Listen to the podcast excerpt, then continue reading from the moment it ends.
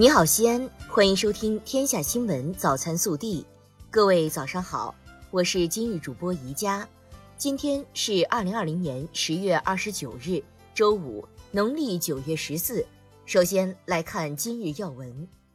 十月二十九日，中央十九届五中全会在京举行，中央政治局主持，中央委员会总书记习近平作重要讲话。全会听取和讨论了习近平受中央政治局委托做的工作报告，审议通过了中共中央关于制定国民经济和社会发展第十四个五年规划和二零三五年远景目标的建议。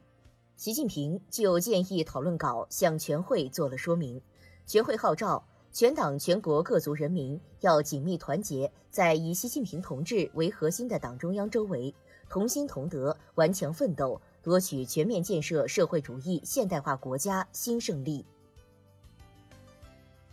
本地新闻：十月二十九日下午，市疫情防控指挥部召开专题会议，通报秋冬季疫情防控和应急预案制定演练工作情况，深入研判当前疫情防控形势，安排部署全市疫情防控工作。省委常委、市委书记、市疫情防控指挥部指挥长王浩主持会议并讲话。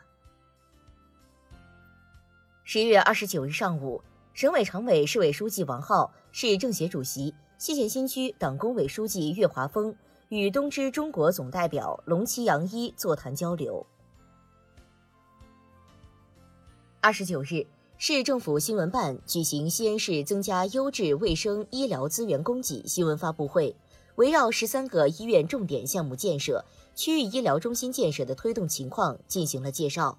据悉。十三个项目共计落实医疗卫生用地两千一百一十一点八一七亩，建设医疗卫生用房三百二十点四七九万平方米，完成医疗卫生投资两百七十五点三一三亿元，新增医疗卫生床位一万六千七百七十五张。目前，十三个医院建设项目稳步有序推进，预计二零二二年年底前全部完成土建施工。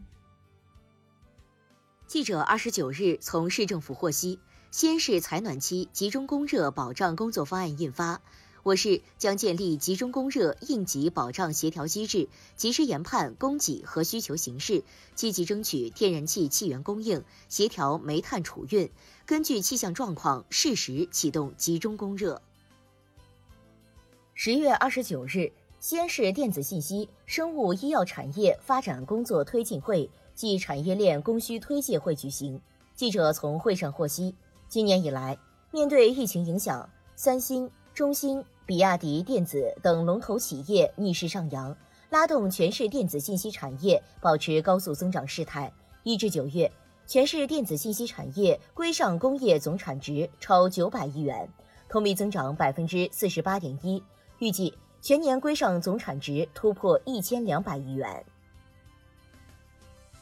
十月二十九日，记者从市住建局获悉，从即日起，我市全面推行住房租赁合同网签备案制度。凡从事住房租赁的企业、经纪机构及个人，应登录西安市住房租赁交易服务平台进行系统用户注册，取得系统操作资格，并自达成住房租赁交易之日起三十日内，通过租赁平台及时办理合同网签备案。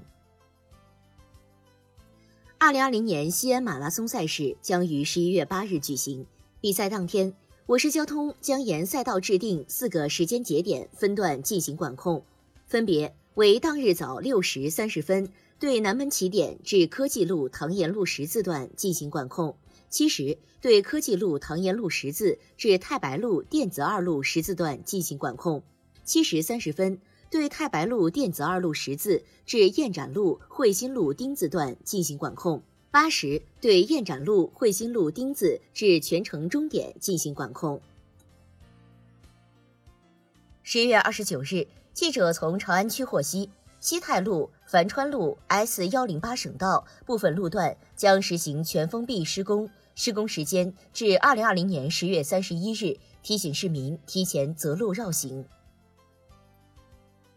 近日，中央文明办、教育部、共青团中央、全国妇联、中国关工委在北京联合发布三十六名新时代好少年先进事迹我市高岭区杨村寨小学三年级学生赵泽华光荣获选二零二零年度全国新时代好少年。新冠肺炎疫情期间，从事医疗器械销售的黄某为谋取非法利益，以不合格产品冒充合格产品，购进并销售不具备相应使用性能的口罩，销售金额达三十四点二万元。十一月二十九日。西安市中级人民法院公开审理了此案。西安市人民检察院对该案提起刑事附带民事公益诉讼，请求判令被告人黄某在新闻媒体上公开赔礼道歉，判令被告人黄某支付三倍赔偿金一百零二点六万元。这起案件将择日进行宣判。国内新闻，近日，国家发改委等十四部门印发。近期扩内需促消费的工作方案，方案提到，在做好常态化疫情防控基础上，开辟服务消费新模式。其中，积极支持餐饮恢复发展，鼓励有条件的地方在做好常态化疫情防控、不影响周边居民正常生活的前提下，有序恢复酒吧、咖啡店、餐饮店等经营，因地制宜放宽临时外摆限制。十月二十九日。国家发改委等十四部门印发近期扩内需促消费的工作方案，明确完善“互联网加”医保支付政策，在保障医疗安全和质量前提下，将慢性病互联网复诊费用纳入医保支付范围。近日，教育部通过官网公布了对于增设大中小学春秋假期、建立错峰休假制度、促进旅游业均衡健康发展的建议答复情况。教育部指出，在保证开足开齐国家规定课程、完成好正常教育教学任务和教学时长的前提下，学校放假时间，包括春秋假时间，由各地高等学校结合实际作出具体安排。国家邮政局日前表示，今年的快递旺季范围是自十一月初至二零二一年春节前夕，共计一百零三天，其中。十一月十一日至十六日将出现峰值，业务量将达二十九亿件。初步预计，一日至十六日全行业处理的邮件业务量将达五十七点八亿件，同比增长百分之四十七左右。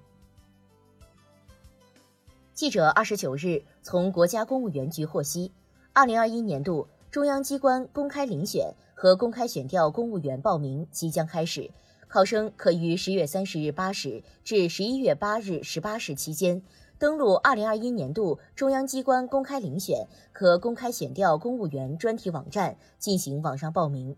笔试将于十一月二十八日在全市各直辖市、省会城市和自治区首府同时举行。中国田径协会日前对原有田径项目参加世界大赛运动员、教练员选拔办法。进行了修订。田协副主席田小军表示，参与奥运会、世锦赛、亚运会、世界杯选拔的运动员，只以运动成绩作为是否入选的唯一标准，不得附带其他任何条件。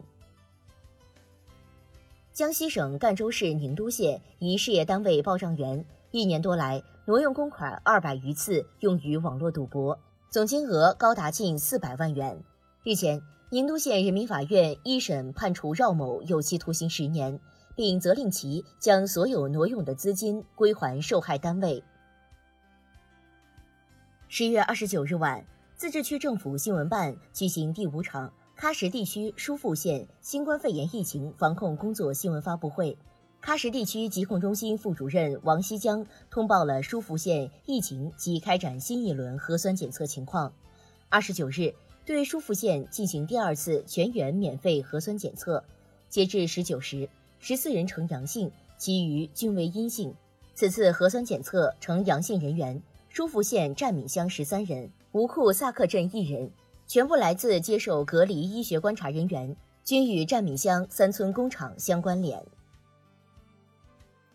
十月二十九日。河南濮阳卫生健康通报新增一例境外输入无症状感染者及相关情况：张某某，男，四十三岁，濮阳县人。十月六日，该男子由几内亚乘坐航班途经法国巴黎，十月八日抵达天津滨海机场，入境十九天后检出阳性。截至十月二十九日十八时，共排查出密切接触者、密切接触者的接触者二百七十七人，核酸检测结果均为阴性。共采集环境样本十三份，核酸检测结果均为阴性。相关公共场所、车辆等已全部进行终末消毒。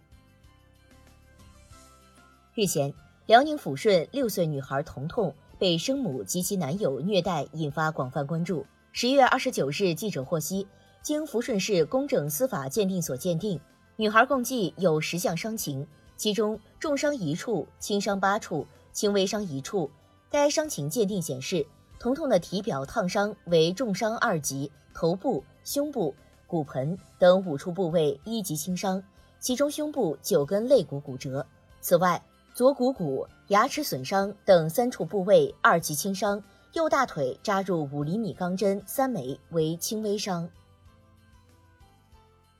天文专家介绍，十月三十日晚，苍穹将上演火星伴月的美丽天象，届时。如果天气晴好，我国感兴趣的公众用肉眼将可见到红色的火星与皎洁的月亮近距离相互辉映、齐放光芒的景象。加之附近的天空没有太明亮的星体，这一天象清晰度非常高。以上就是今天早新闻的全部内容，更多精彩内容请持续锁定我们的官方微信。明天不见不散。